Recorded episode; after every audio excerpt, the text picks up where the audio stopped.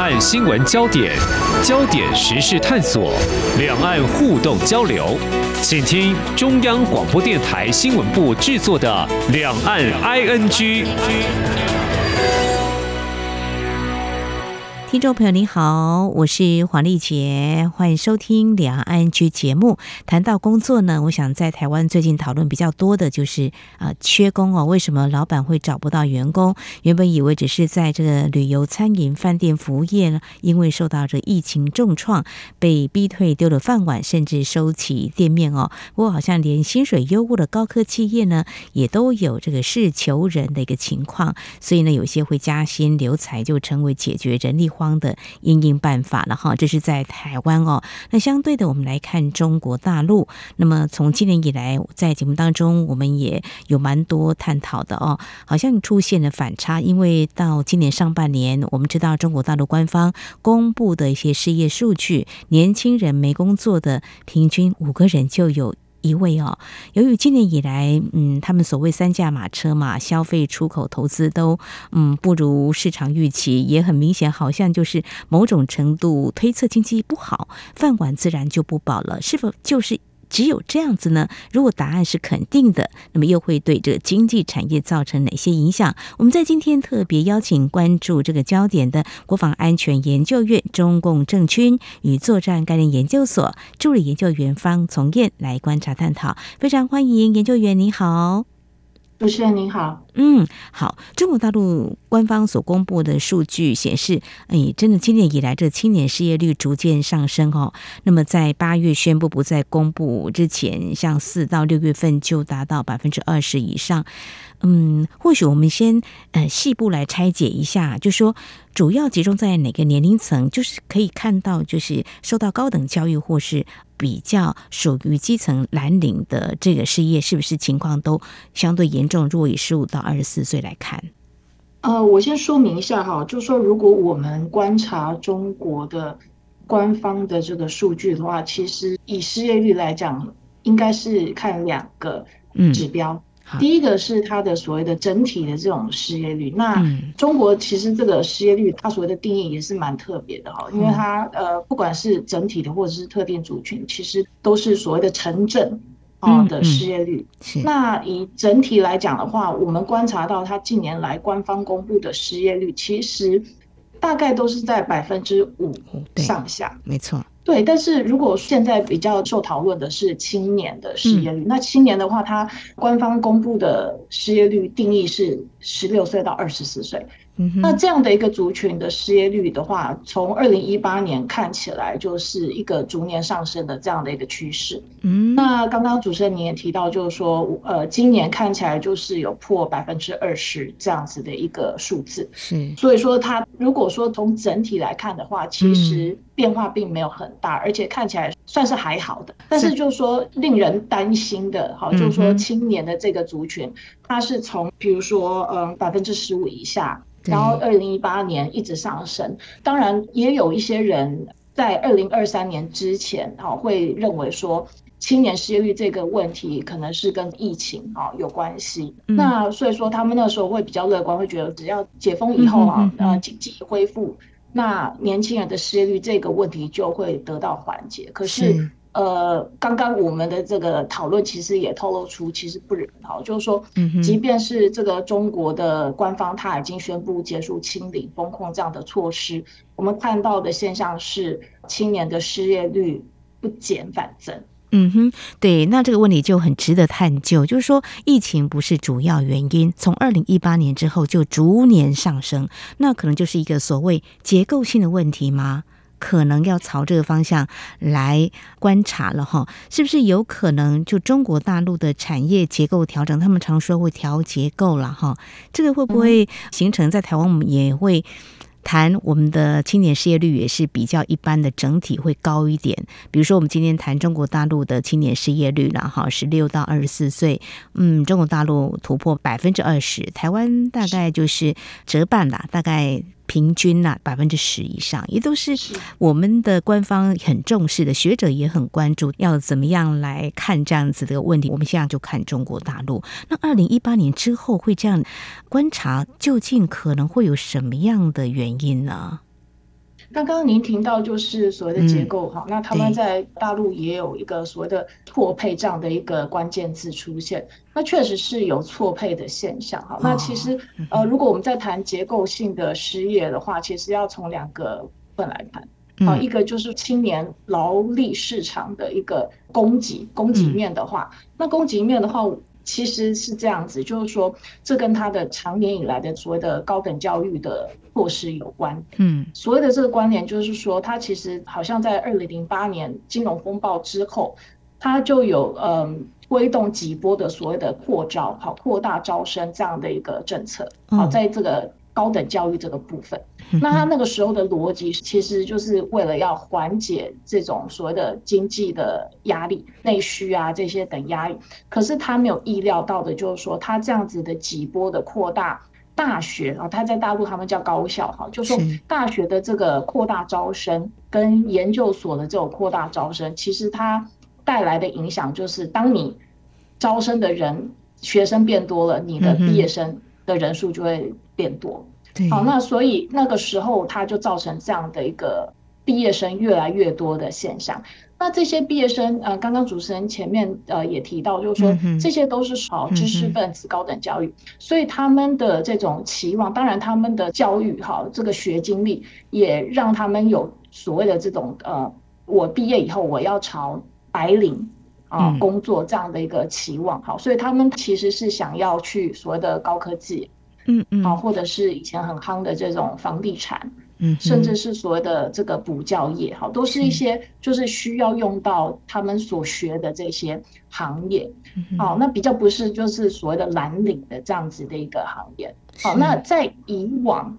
这些毕业生大部分都可以顺利的找到工作的主要原因是。第一，中国那时候整体经济是起飞的，哈，就是状况是非常好的。是、嗯。再来就是说，呃，刚刚前面提到这几个行业，哈，嗯，就是高科技，像阿里巴巴这些，嗯，高科技的行业，然后房地产，哈，补教，这些都是在当时是发展非常蓬勃的，嗯哼，这些呃产业。对。可是几年前，大概在前两年，我们看到就是说，中国政府。对于这一些产业，呃，大力的打压，没错，监管，对，没错，这些监管措施其实就呃大大的打压了这些产业，造成这些产业的萎缩。那当这些产业萎缩了，其实就表示就是说能提供的工作机会就减少很多。是，特别是我要提到就是说，其实呃，在中国刚刚提到这些年轻人他们向往的这些工作机会，这些白领工作机会。很大部分都是来自于所谓的民营经济，嗯哼，那民营经济供给了大概百分之八十的这种年轻人的白领的这些工作，所以你能想象，就是说，当高校或者是研究所的扩招的政策并没有改变，啊，毕业生越来越多，嗯，好，那但是能够吸纳这些年轻人的工作机会，在这几年越来越少，对。所以说，其实它的这个问题，我所谓结构性问题，是它早就存在，只是说，呃，一直到这几年，我们看到所谓的这种监管的风暴之后，啊，那这种呃失业的问题才忽然被凸显出来。当然，疫情也有关系，只是说，我们从结果来看，其实。主任，您刚刚就讲的没有错，其实疫情的影响并不是主要主要原因嘛，哈。所以就是说，如果这个监管政策来看的话，有点雪上加霜。因为当初就是扩大招生，二零零八年之后，也没有所谓的横向联系。其实，在台湾，我们过去也就在讨论，因为台湾现在是面临少子化的问题嘛，哈，招生的情况也是非常的辛苦，哈。呃，这也是要政府再想出一些办法来做一个解决。那中国大陆是二零零八年扩招之后，所以现在的这个高级知识分子就很多。每年的大专院校毕业生，像今年有一千一百五十八万人。那明年的话，呃，媒体也已经披露有报道了哈。那这个毕业生的规模啊更多哈，达到一千一百七十九万人哈，比今年增加了二十一万人，再创新高。那如果今年的情况没有好好的慢慢来解决的话，那怎么办？怎么解决？其实我们在台湾也会看到中国大陆媒体的报道，我们也会关心嘛啊，比如说呃，投考公职。也是一个，这好像也是很像台湾在呃金融风暴的时候，那个时候的经济不景气嘛，也蛮多人会投考公职的。这个做法好像也不失为一个救急的做法。但是除了这个之外，还有一个呃，就是鼓励青年下乡，这在台湾的媒体也有关注了哈。我们就很好奇，就是说，嗯，这些孩子会不会眼高手低啊？除了说你刚刚所提到的补教啦、房地产啊这些，他们所学就要用，那这个他们可能会等哦，他们也不见得说啊，叫我下乡我就下乡，而且这个不同世代的这个工作价值观也不太一样吧？这个部分的话，研究员你又怎么样来看他们现在的几贴解放呢？我觉得，呃，当然就是主持人您提到，就是说现在其实从中国官方的这个角度来讲，就是呃缓解这个失业啊，就是是一个当务之急。嗯，所以我们也看到，就是说官方他们很积极的在推动所谓的刚刚讲到下乡，包含习近平在早前也。喊话嘛，就是说年轻人要懂得吃苦啊，对、嗯，好，一直讲这个吃苦耐劳哈。那官媒也跟进，一直在强化这样的一个讯息。其实这不是新的政策，其实他们早年就有推动很多这种鼓励年轻人到基层去工作、去服务的这些政策哈，三支一扶或者是啊相关的这样的一个政策，其实都有。嗯嗯。不过我觉得是这样子，就说，嗯，刚刚提到的公务员的这种考试也好，或者是到基层去，嗯、这种所谓的这个其他的就业渠道哈，嗯，年轻人不是没有做，其实也是。当然，我这边手上没有这种明确的数字，是、嗯、呃显示说到底有多少年轻人采取这种其他的渠道哈，嗯，其实是有的。可是我觉得以公务员的这个部分来讲，其实媒体都有。报道就是说，近年来的这种中国的这种公务员的考试，哈，招考的这个人数，其实录取的人数其实没有太大的变化，但是实际参与这考试的人数是暴增，哦，就是越来越多，哈。那呃部分也可以告诉我们说，其实青年人他们有放下身段，想办法去考一个所谓的比较稳定的这种公务员的这样的一个。呃，考试，嗯，好，所以呃，我以这个来做例子，就是我觉得其实中国的年轻人，他们其实我不能说全部，但是至少部分他们也有在想办法去找其他的方法，好，或者甚至其实也有媒体报道，就是说也有一些年轻人啊，是肯放下身段去呃做所谓的这种比较劳力密集的。蓝领的这些工作其实都是有的，嗯，这倒是不错。就是政府会想办法，他们自己也为他们自己在找一个出路嘛，哈。所以我们看到，就是中国大陆的这公务员的录用考试报名最近截止，媒体也有披露哦，报考人数高达了两百八十三万多人哦。较去年同期增加大概三十三万人，那这个录取率其实看了一下，我觉得还蛮竞争的，平均七十一个人竞争一个职缺。我稍微比较一下跟台湾，台湾。就是最近这几年啦，报考公务人员就没有那么多了哈。高峰大概就是在景气不好的那个阶段，那现在大概就是二十三万或二十万上下，那录取率其实要看你是要报考呃哪一个啊职缺的哈，有很低的，也有很高百分之百，有很低的不到百分之二，所以不太一样。但是总体嗯看起来就是中国大陆的部分研究员，你有观察，就是说其实年轻人是愿意啊让他们先有一个工作机会，但是重点还是在。嗯，这个政府国家的政策会怎么走哈？谈到这个哈，我倒是还蛮想请教研究员，不晓得在你们在解析数据的时候啊，会不会去探究，就是说呃，不同世代的这个工作价值观呐、啊？就是你说，哎，或许中国大陆的年轻人也不见得每个都是眼高手低啊，他们不愿意去救啊哈。但是就是说，因为现在。中国大陆年轻人嘛，二十几岁，大概也是一胎化的，他们都是独生子女嘛，吼，会不会其实这个他们有一种不会急着赶快去就业，也会等待一下，就是哎，那可能等个半年啊、一年啊，景气好转的时候，呃，再来找一个理想的工作。确实也是有，所以说我刚刚讲的就是说，其实年轻人当然是这个族群应该算很多元啦，就是说也有一些部分年轻人他们是积极的在找寻其他的机会，考公务员也好，或者是就是所谓的放下身段去基层去做蓝领的工作。当然，嗯，最近我们观察到也是有越来越多的年轻人选择，就是嗯，他们有一个名词叫慢就业。快慢的慢哈，那就是等于是，就像您刚刚说的，就是他不急着找一份，也许是 part time 的工作，或者是蓝领的，他们就是还是有一个期望在那边，然后依着这样的一个期望或标准，试着去找寻他们喜欢的工作，也有这样子的一个现象。那当然也有所谓的这个呃叫全职儿女这样的现象产生啊，那。有一些年轻人，因为刚刚你也提到一胎化哈，所以呃，中国其实呃是蛮多的这种所谓的中产阶级的家庭，他们就只有一个孩子，嗯、那这个孩子呃，他可能会觉得说啊，我就没有关系，嗯、因为我没有所谓的这种急迫性，嗯哼，那我就先回家吧，啊，先回家，然后就是嗯、呃，等于是待在父母身边，反正父母还可以。还可以 帮我，还可以供养我哈，就是讲白点，就是还可以让我待在家里，先就是陪他们哈。他们觉得全职儿女是这样，他们认为他们回家然后陪伴父母啊，甚至可能是帮父母做一些事情，啊，他们觉得这个是一种合理化吧？我觉得就是说，好像也是一种工作，啊，就是这个陪同父母啊，然后让父母不会那么孤单，甚至可能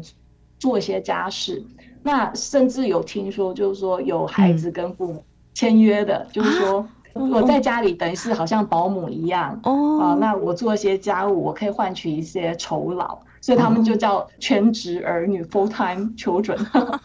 这个中国当中非常特殊的一个呃情况，不免会让我连结想到，那会不会很像那个？我们都说西方像美国啊，他们说，哎，我要我的孩子去做什么事情是有酬劳的 那种概念呢？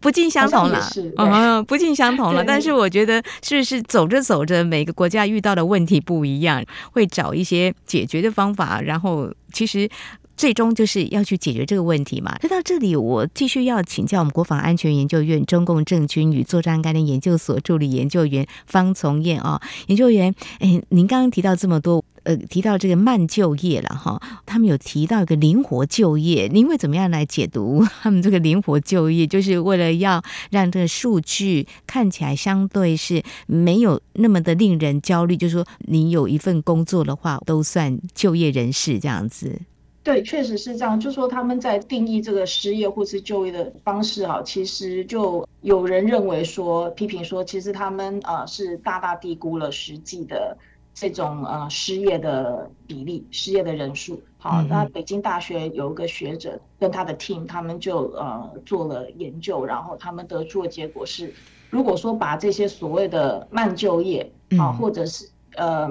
灵活就业这些。呃，人都算进去的话，中国实际上的失业率是大概是百分之四十六。哦，这个数字也就是官方的超过官方公布的这种两倍。嗯、所以呃，目前现在要取得这种所谓的呃失业率的这个数据，其实非常困难哈，连官方自己都不公布了嘛。嗯，所以我们观察到现在大概呃，跟这个官方呃比较比较。不一样的就是这个北大的这样的一个嗯数字吧，那但是我觉得。它有它的可信度啊，因为确实在中国这个官方他们的这个数据其实本身就是可以被质疑的。OK，好，非常谢谢研究员提供给我们这样子的一个观察角度哈。这里是中央广播电台，听众朋友继续收听的节目是两岸 ING。我们在今天是嗯关心中国大陆的这个青年的失业率。那么从这个失业率嗯这么的高，就有可能是五个人当中有一个。啊、那甚至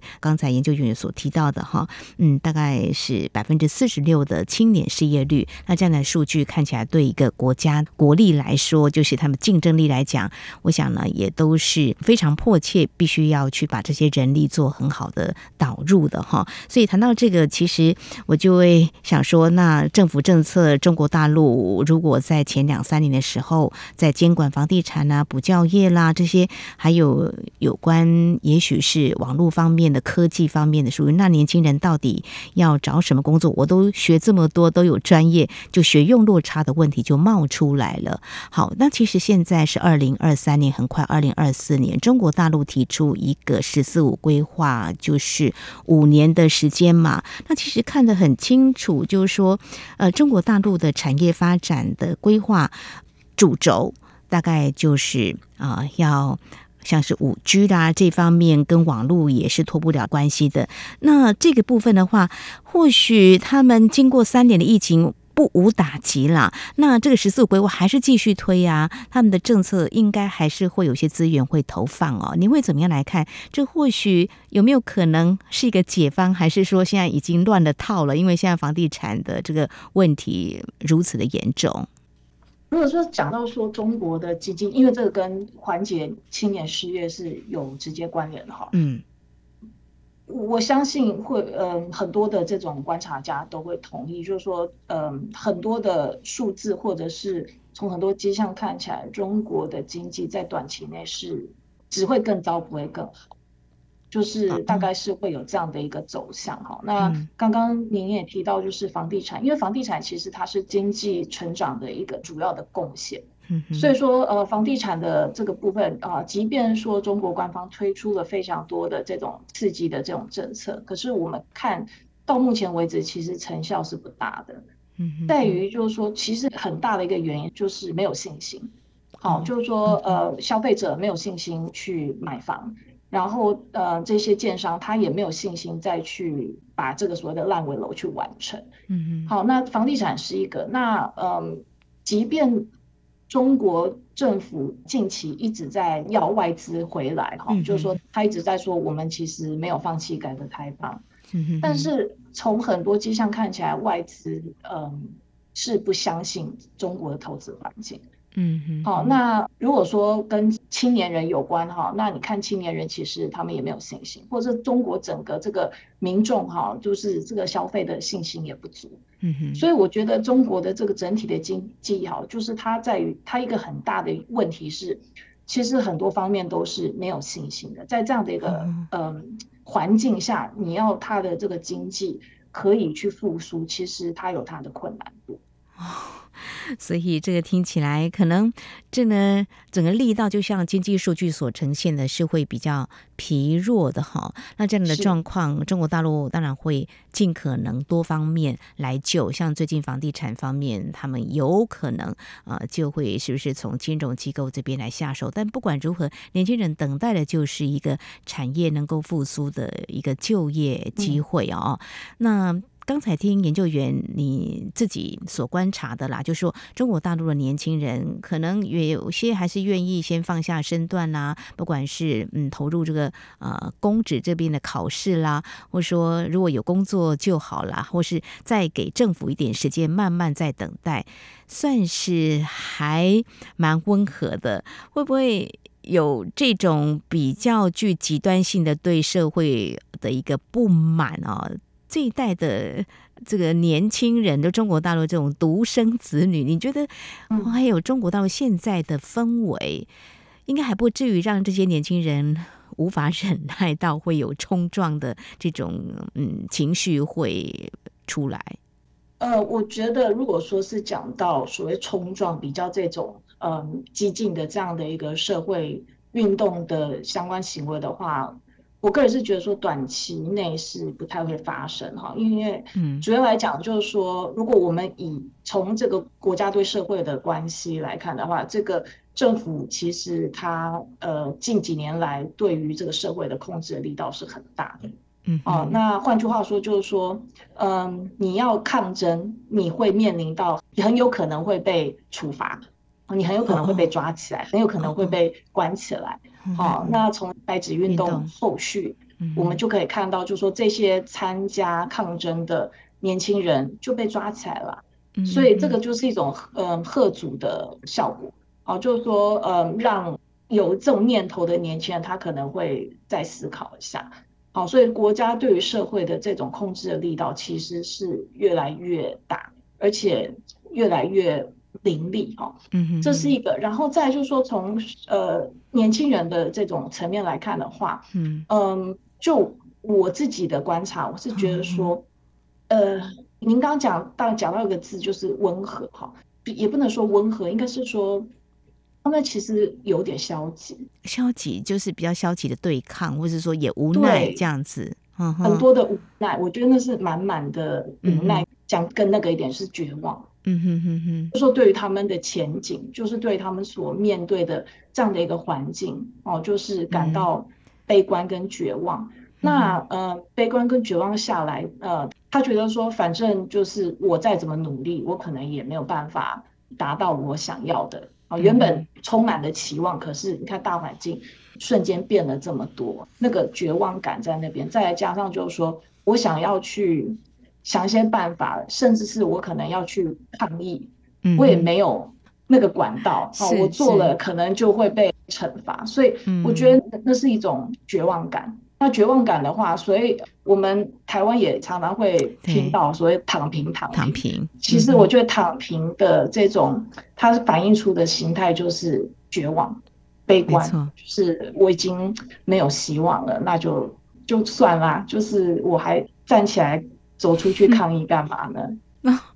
我想这也是这个主政的人。不想看到年轻人是这个样子，但是问题出在哪里？当然就是要给他一个有信心的一个前景嘛，哈，让他对前景是有信心的嘛，哈，让他对于他投资的这些我所学的。都能够发挥所长，但是现在却没有办法让他只能够家里蹲，或者竞争一份工作是那么的困难。这是中国大陆，在台湾我们还有一些管道可以去发声啦，包括民间的单位啦。呃，大家还记得二零一四年还有这个太阳花学运，其实一刚开始。太阳花学运其实，呃，去深究它就是关心社会。那另外还有一个就是对于这个 ECFA 啦通过之后会怎么样啦？那是不是攸关我的饭碗呢？都会有一些声音来表达。那我们调薪也是希望能够薪资调高一点啊，呃。这些民间单位 NGO 也会来发声哈。呃，我想中国大陆还是全球第二大经济体啦。如果经济不好的话，其实联动性呃牵动的层面还蛮。大的，在今天非常谢谢国防安全研究院中共政军与作战概念研究所助理研究员方从那么来解析为什么中国大陆青年失业率会居高不下？从二零一八年之后，显示结构的问题，还有政策在什么时候出手，其实也对于就业，也许呢是更为挑战的。好，非常谢谢专业解析，谢谢研究员，谢谢你，谢谢主持人，谢谢。好，那么以上呢就是今天两岸局节目，非常谢谢听众朋友您的收听。而在节目尾声要告诉您的是，我们目前正在进行 RTI 央广 Podcast 的意见调查，您的意见呢对我们来说非常非常重要。就算你没有听过我们的 Podcast 节目呢，还是可以进入问卷试听之后来填写，只要您花五分钟完成问卷，并且留下联系方式，就有机会获得 RTI。及台湾特色的精美礼品哦！那么详细活动内容，请上官网来了解。活动也只到十二月十号为止，听众朋友赶快把握机会哦！节目尾声提醒您，收听节目除了可以透过央广官网，有更多平台，包括 Podcast 播客平台，还有在 SoundOn、Spotify 都可以。非常欢迎听众朋友持续锁定，也来下载我们的节目。当然，如果听众朋友对节目有任何宝贵意见的话，也都非常欢迎听众朋友随时跟我们互动交流。您可以来信，传统信件写到台湾台北市北安路五十五号，写给两岸 ING 节目收就可以了。另外，也可以寄到 ing at rti 点 org 点 tw。同时，也非常欢迎听众朋友加入两岸安居节目的粉丝团。你在脸书的搜寻栏位上打上“两岸安居来搜寻就可以了。华丽姐祝福您，我们下次同一时间空中再会。